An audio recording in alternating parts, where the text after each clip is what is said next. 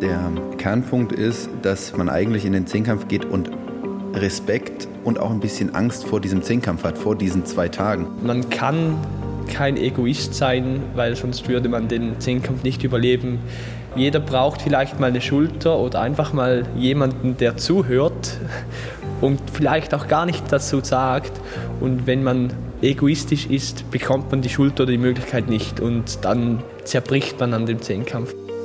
Der deutsche Zehnkämpfer Niklas Kaul und der Schweizer Simon Ehammer geben sich diese Schulter zum Anlehnen, obwohl sie sich auch bis aufs Blut bekämpfen könnten. Sie liefern sich sportlich bei vielen Wettkämpfen den krassesten Schlagabtausch. Das Ganze gipfelt im Sommer 2022 in München beim Kampf um den Europameistertitel. Entscheidung in der letzten Disziplin, 1500 Meter.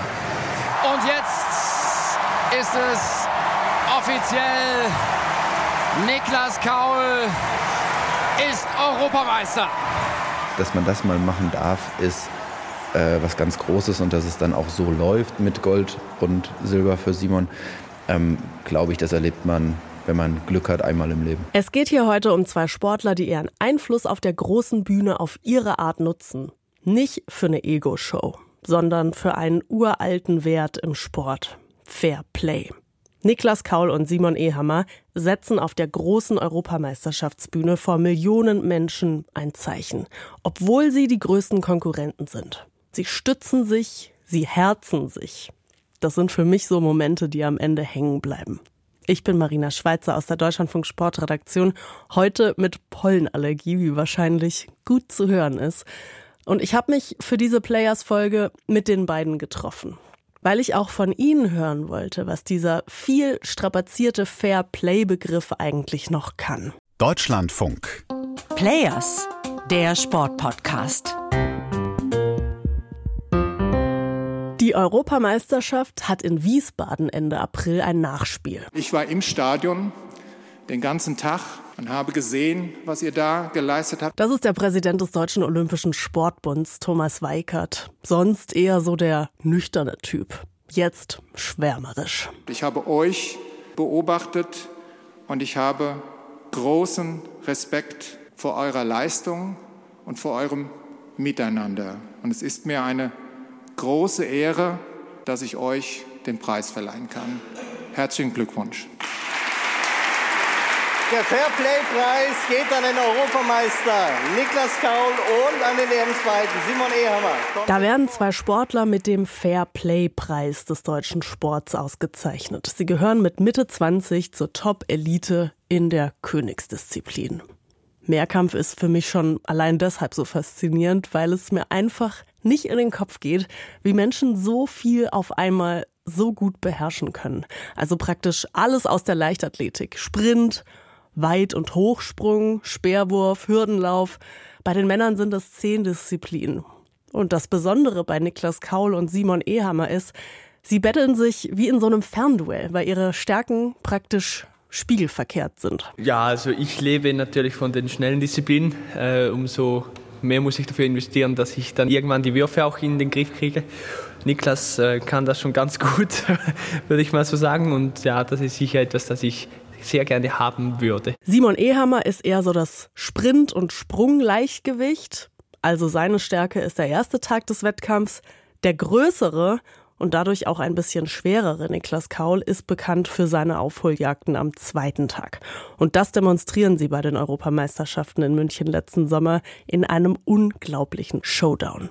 Wer verstehen will, warum ihr freundschaftliches, unterstützendes Verhalten so ein Ding ist, der muss einfach diese Dramatik von München nochmal durchleben.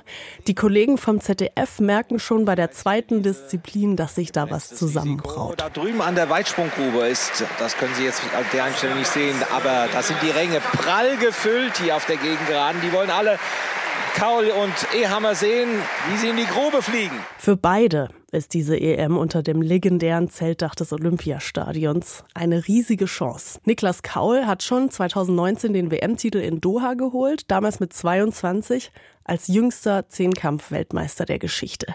Jetzt will er mit 24 den EM-Titel. München ist sein Heimspiel. Erster Versuch, ja, ein bisschen gut. Sieben Meter waren es wahrscheinlich. Was die Reporter auch wissen, Kauls Schweizer Konkurrent ist so gut im Weitsprung, dass er in den Monaten davor schon mehrfach den Schweizer Rekord in dieser Disziplin überboten hat. Im Sand von München legt Simon Ehammer das Fundament für einen mächtigen Vorsprung. Das war deutlich über die 8 Meter. 8,31. Ja, wie sagte der Kollege vom österreichischen Fernsehen damals, das sind andere Galaxien, in die er vordringt. Und da ist natürlich jetzt Niklas Kaul gefordert. Bei den 831 habe ich auch schon zugeguckt und dachte, oh nee, das muss doch jetzt echt nicht sein. 815 hätten auch gereicht. Äh, nein, natürlich guckt man zu. Klar, man sieht natürlich, was die anderen machen, weil wenn äh, Simon auf der gleichen Anlage springt wie ich, dann äh, kann ich in der gleichen Zeit nicht springen. Von daher guckt man natürlich zu. Und ja, man sieht den Unterschied zwischen 7,10 Meter, die ich da gesprungen bin, und 8,31 doch schon, kann ich sagen, ja. Ja, dabei macht auch Niklas Kaul einen sehr soliden Wettkampf am ersten Tag. Beide reizen aus, was geht. Noch dazu gibt der französische Mitfavorit Kevin Mayer wegen einer Verletzung auf. Die Titelchance ist da. Nach fünf Disziplinen an Tag 1 liegt Ehammer in der Gesamtwertung vorne. Kaul auf Rang 7. Und auch wenn das jetzt so weit auseinander klingt, auch die Reporter im ZDF wissen, damit ist der Mann des zweiten Mehrkampftags, Niklas Kaul, voll im Soll für eine Medaille. Er liegt auf Kurs und die beiden freuen sich. Das ist ein schönes Bild hier zum Abschluss dieses ersten Tages. Die beiden umarmen sich innig nach den abschließenden 400 Metern. Schon auffällig, wie aufmerksam, herzlich und locker die Konkurrenten da miteinander umgehen immer mit einem Lächeln. Nix Verbissenes. Zehnkampf ist eigentlich wirklich immer Anspannung, Entspannung, Anspannung, Entspannung, weil ich glaube, niemand kann zwei Tage lang voll auf Spannung sein und dann noch performen. Ich bin eher der, der Queerlige, der Aufgeweckte, der viel redet, viel Witze macht und so die Lockerheit eigentlich beibehält. Andere finden es mit sich zurückziehen, eher die ruhige, introvertierte Art. Und ich glaube, als Mehrkämpfer wird man das wie so finden, was der richtige Weg für einen ist. Klar sind wir ehrgeizig und klar sind wir irgendwo in gewisser Weise auch verbissen. Aber der Kernpunkt ist, dass man eigentlich in den Zehnkampf geht und Respekt und auch ein bisschen Angst vor diesem Zehnkampf hat, vor diesen zwei Tagen. Und damit ist es nicht mehr der Gegner, der im Block sitzt, sondern es ist eigentlich, wie schaffe ich es durch diese zwei Tage und dadurch, dass man immer jemanden braucht, der einem dabei hilft und dass jedem so geht, kommt eben auch diese, ja, diese Hilfsbereitschaft untereinander oder dieses, äh, ja, diese Stimmung so eben zustande. 24 Männer, die in mehr oder weniger der gleichen Konstellation im Sommer zusammen durch Stadien touren. Und die sich dadurch natürlich auch in Extremsituationen kennenlernen. Da entstehen auch Verbindungen, sowas wie Freundschaften. Das beantwortet auch so ein bisschen meine Frage, warum sie sich nicht auch mal angehen wenn sie die Schwächen der Konkurrenten so genau kennen. Ich meine, in anderen Sportarten gibt's das ja schon. Also denk nur mal an die Psychospielchen aus dem Tennis oder so. Wir müssen wirklich in dem Moment auf uns fokussiert sein und das Beste abrufen. Und da hat man nicht noch groß Zeit, sich Gedanken zu machen, wie könnte ich jetzt Niklas oder sonst irgendwen aus der Bahn werfen, weil die haben meistens selbst mit sich selber zu tun und ja, gehört auch nicht zu unserer Mentalität von Mehrkämpfer. Wir sind also jetzt gerade am Ende des ersten Wettkampftags in München. Für beide ist der erste Europameistertitel ihrer Karriere greifbar wenn sie am zweiten Tag abliefern. Stelle ich mir unglaublich schwer vor, so einen Wettkampf zu machen, an dem es dazwischen immer eine Nacht gibt. Ich würde kein Auge zumachen. Anders als Simon Ehammer, der erzählt mir, er ist so der Typ, schläft wie ein Stein. Niklas Kaul hat ein Abendritual. Er leert dann immer noch mal den ganzen Koffer aus, sortiert seine Sachen für den nächsten Tag hin, packt den Rest ein und mental macht er auch in München an dem Abend das, was er immer macht. Man guckt einfach auf die Punktzahl, die man hat nach Tag 1. Ähm, und ich weiß nicht mehr ganz genau auswendig, wie viele Punkte es waren. Es müssen irgendwas über 4100 Punkte gewesen sein, relativ, also gar nicht so weit weg von dem, was so das Beste ist, was ich mal an Tag 1 hatte. Ähm, und von daher bin ich eigentlich zufrieden ins Bett gegangen abends. Und das ist das Einzige, wo, über was man nachdenkt. Weil ich kann ja nicht beeinflussen, ob Simon 8,31, 8,51 oder 7,90 Meter springt. Äh, darum geht es ja auch gar nicht. Ähm, sondern ich gehe, wenn ich 4200 Punkte gemacht habe an Tag 1, gehe ich zufrieden ins Bett, egal was der Rest gemacht hat und gehe unzufrieden ins Bett, wenn ich 3900 Punkte gemacht habe an Tag 1. Also da konzentriert man sich doch sehr, sehr stark auf sich einfach. Und da kann er sich ja auch drauf verlassen. Der zweite Tag ist seiner. Wenn er nach den Hürden am zweiten Tag die Sprintspikes ausziehen kann, wird es schön, sagt er mir. Man muss, glaube ich, echt mehr Kämpfer sein, um sowas zu sagen. Danach kommen noch Diskus, Stabhochsprung, Speerwurf und der 1500 Meter Lauf. Und beim Speerwurf der vorletzten Disziplin. Da haut er einen raus. Wie so oft im letzten Anlauf. Und er sieht, dass das Ding fliegt! Und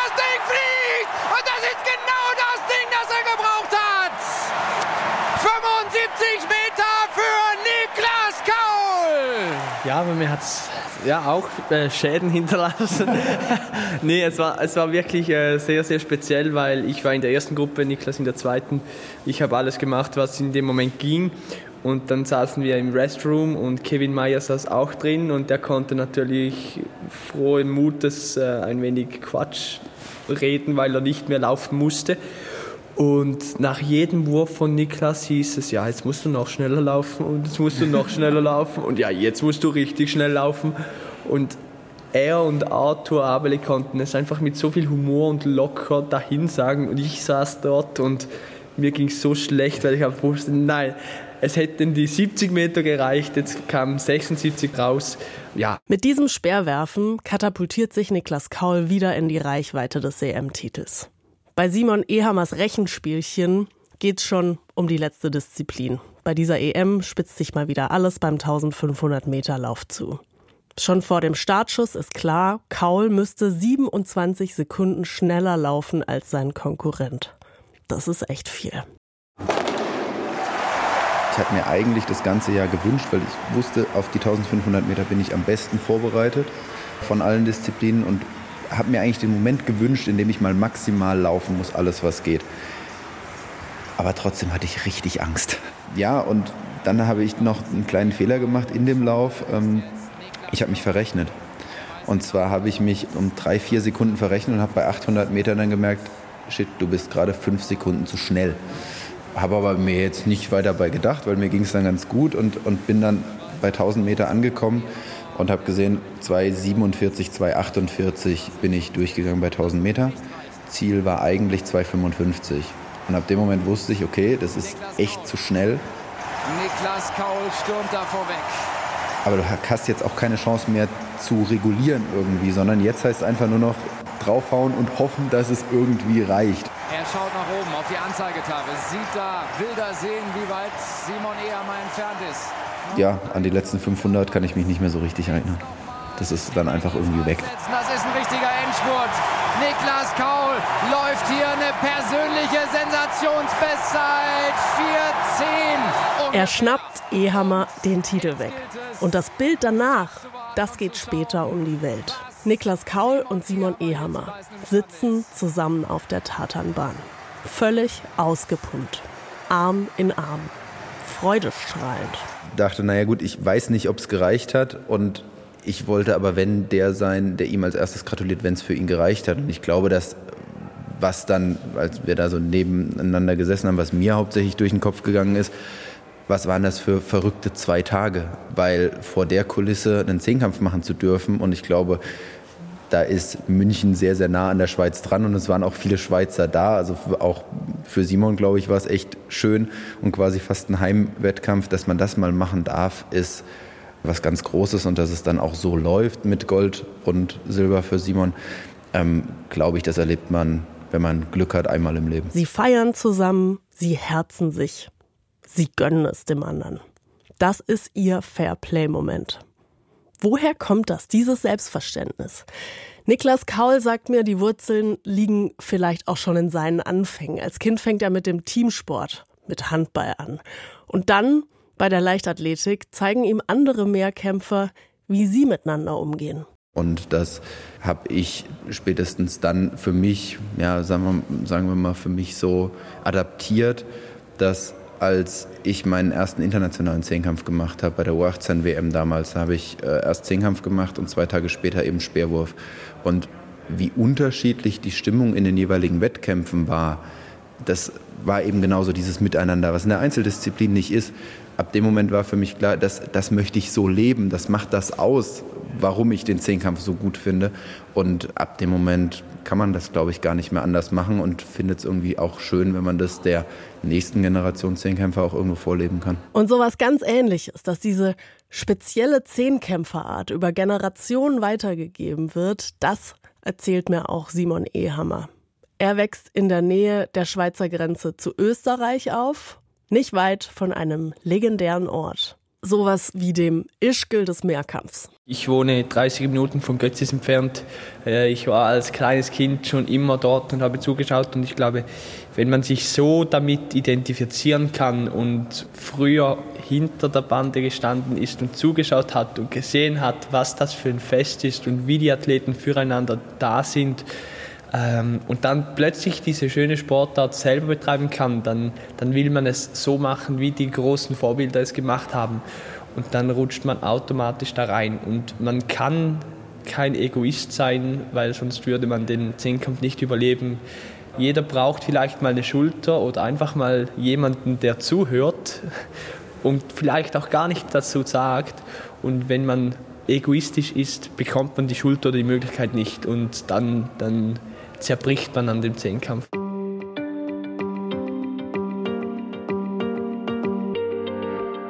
Was mir ja richtig auffällt, als Simon Ehammer und Niklas Kaul den Fairplay-Preis bekommen, sie sind ein bisschen verdutzt, dass ihr Umgang miteinander überhaupt so erwähnenswert ist. Sie sagen immer wieder, sie sehen den Preis praktisch stellvertretend für alle, die dieses Mehrkampf-Feeling so leben. Mich freut es wahnsinnig, dass das so auch nach außen hin rüberkommt, wie wir miteinander umgehen äh, im gesamten Mehrkampf und finde es auf der anderen Seite aber natürlich schade, dass es als was so Besonderes gesehen wird, weil ich würde mir natürlich wünschen, dass es in anderen Sportarten, anderen Disziplinen auch genauso zugeht. Tut es ja aber nicht.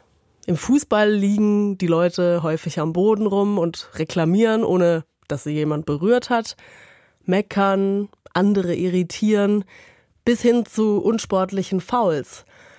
Auch das gehört leider zum Alltag in vielen Sportarten. Andere verschaffen sich durch Doping einen unfairen und unzulässigen Vorteil. Ist natürlich auch im Hochrisikosport Leichtathletik so. Jeder mit einem gesunden Menschenverstand ähm, steht zu einem sauberen, fairen Sport. Und ich bin der Meinung, oder das ist mein Ziel, ich will aus meinem Körper so viel wie es geht ausloten und rausholen. Und wenn es irgendwann ein Limit gibt, dann muss ich das auch akzeptieren und nicht noch mit irgendwelchen Substanzen manipulieren. Ja, da kommt die Fairness im Sport dann auch an ihre Grenzen. Ich finde es ja eh auffällig, wie diese Fair Play-Formel bei nahezu jedem Thema, das den Sport berührt, herangezogen wird. Also auch bei den großen sportpolitischen Themen, wie zum Beispiel der Zulassung russischer Athleten zu Wettkämpfen. Niklas Kaul findet den Begriff gar nicht so überstrapaziert wie ich. Fair Play beschreibt für ihn eben was Großes im Sport. Ob es dann immer richtig verwendet wird, ist eine ganz andere Diskussionsfrage und glaube ich eben nicht. Und da muss man eben gucken, was zeichnet den Sport denn eigentlich so aus? Was ist denn das Wertvolle am Sport, was wir erhalten müssen? Und das sind genau diese Werte und Normen. Und ähm, das ist auch genau das Thema, diese Ukraine-Russland-Frage. Was ist denn der Sport überhaupt noch wert, wenn wir diese Werte und Normen mit Füßen treten? Und genau deswegen fände ich es wichtig, wenn, wenn man dieses Wort Fair Play in den Mund nimmt, ähm, auch dann ganz besonders darauf achtet. Und ich glaube, dass das nicht unbedingt immer getan wird. Ich habe da zwei Menschen kennengelernt, die wissen, was Vorbilder im Sport bewirken können. Aus eigener Erfahrung. Sie haben den Einfluss, den sie haben, auf der großen Sportbühne genutzt, weil sie einfach vorgelebt haben, dass Sport noch was ganz anderes ist als höher, schneller, weiter. Oder zumindest sein kann. Ich bin sehr gespannt, ob es bei den Olympischen Spielen in Paris kommenden Sommer wieder diese Demonstration der Herzlichkeit geben wird. Da werden sich die beiden natürlich sportlich auch nichts schenken. Wenn ihr uns ein Herzchen schenken wollt, macht das gerne bei den Bewertungen in eurem Podcatcher. Abonniert uns oder empfehlt uns weiter. Macht's gut. Tschüss.